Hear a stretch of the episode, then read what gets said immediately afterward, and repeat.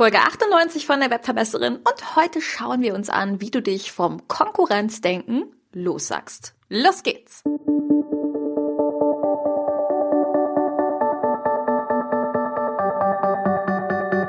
Mit Webinaren erfolgreich. Der Podcast, mit dem du als Trainer, Coach oder Berater online sichtbar wirst. Erfahre hier, wie du dich und deine Expertise durch Webinare gezielt sichtbar machst. Und hier kommt deine Webverbesserin, Mira Giesen.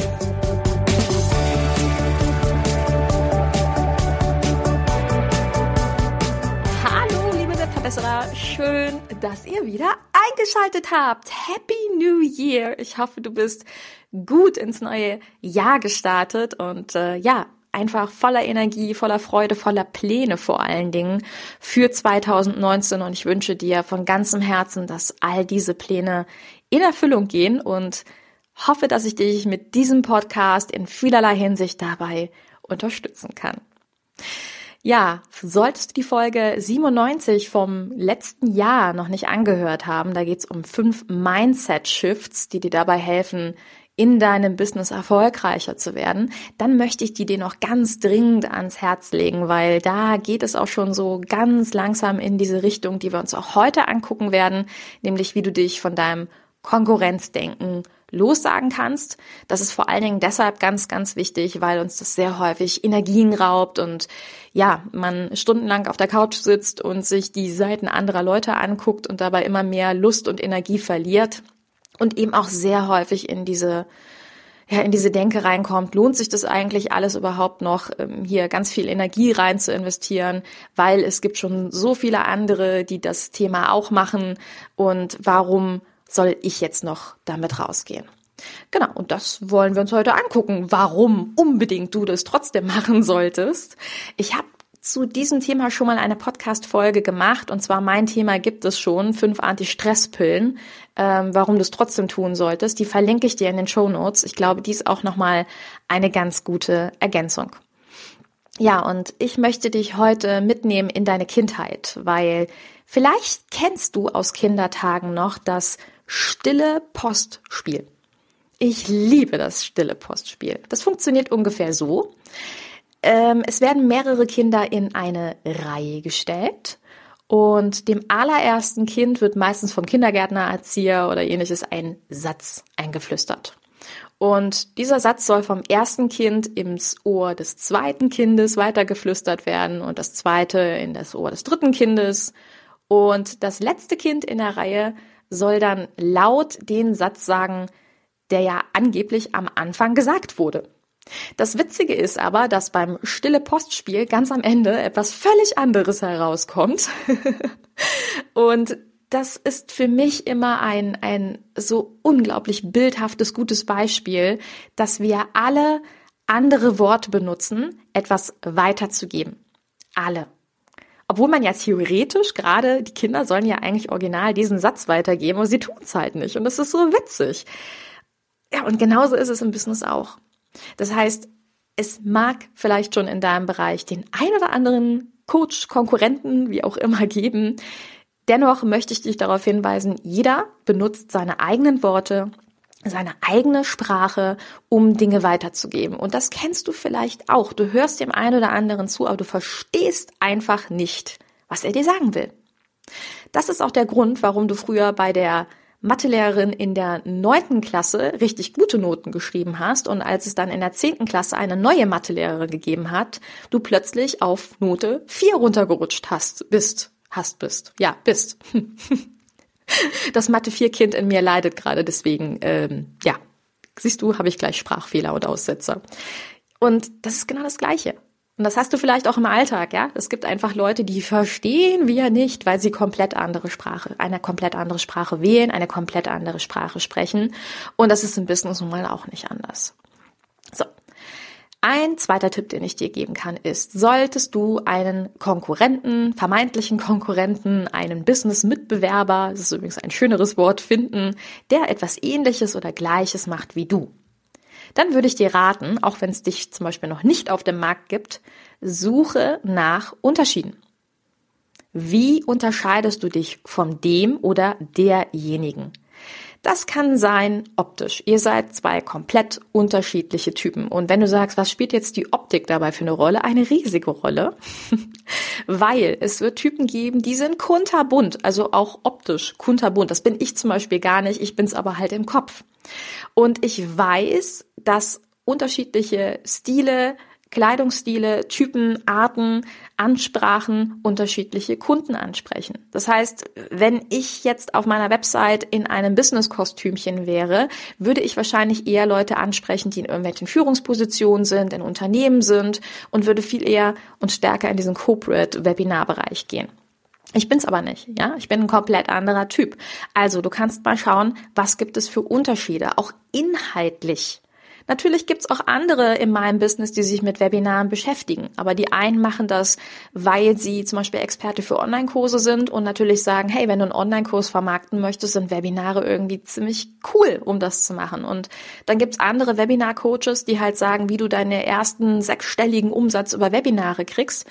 Und dann gibt's mich, die einfach sagt, hey, Webinare sind ein, ein allumfassendes Tool, die dir dabei helfen, dich authentisch zu vermarkten, authentisch zu zeigen und nicht nur für den Verkauf geeignet sind, sondern eigentlich für alle Marketingaktivitäten, die deine E-Mail-Liste supporten, die dafür sorgen, dass die Leute dir mehr vertrauen, wo du deine Produkte draus bilden kannst und, und, und, und, und.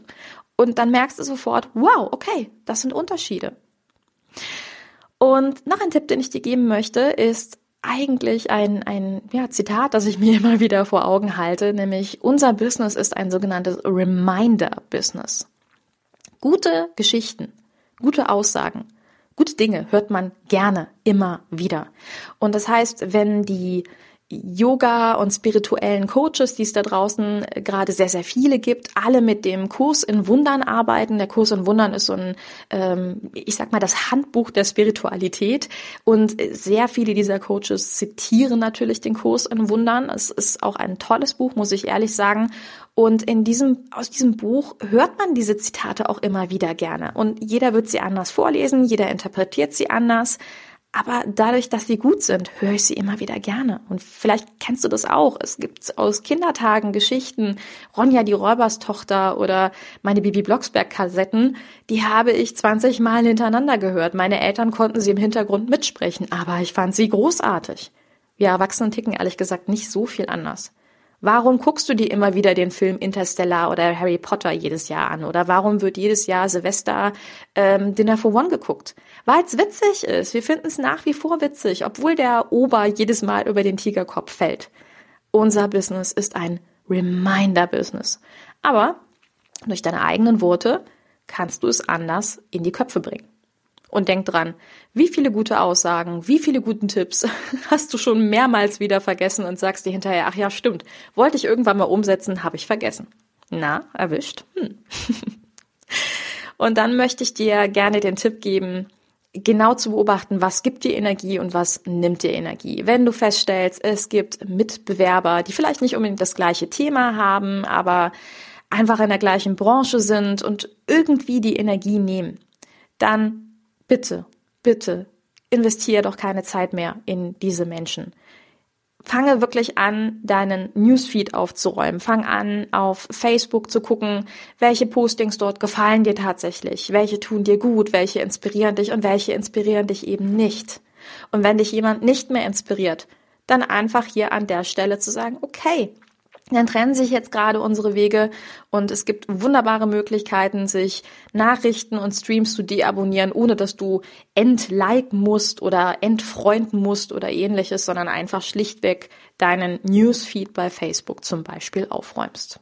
Ja, oder auch dein, deinen Blog RSS Feed oder deine Blog Leseliste oder deine Newsletterliste. Fang an, wirklich aufzuräumen. Ich möchte dir aber auch den Tipp geben, mit vermeintlichen Konkurrenten zu überlegen, zu kooperieren. Was? Was schlägt mir jetzt vor? Das hilft tatsächlich. Ich habe mehrmals äh, schon die Erfahrung gemacht, dass ich in meinem Kopf eine Geschichte aufgebauscht habe und gedacht habe, boah, die macht genau das gleiche wie ich. Ist schon ein bisschen her, aber hatte ich auch. Und dann einfach in Kontakt mit diesen Personen getreten bin und gesagt habe, ja, hier, also ich habe so ein bisschen das Gefühl, wir machen äh, vielleicht das Gleiche, aber lass uns doch mal austauschen und gucken, wo wir vielleicht kooperieren, beziehungsweise wo wir uns ergänzen und wo wir auch unterschiedlich sind. Und sehr häufig habe ich festgestellt, dass mir das sehr gut tut, weil ich auch häufig Kundenanfragen habe von Kunden, von denen ich sage, die passen nicht so hundertprozentig zu mir, weil sie nicht meine Sprache sprechen.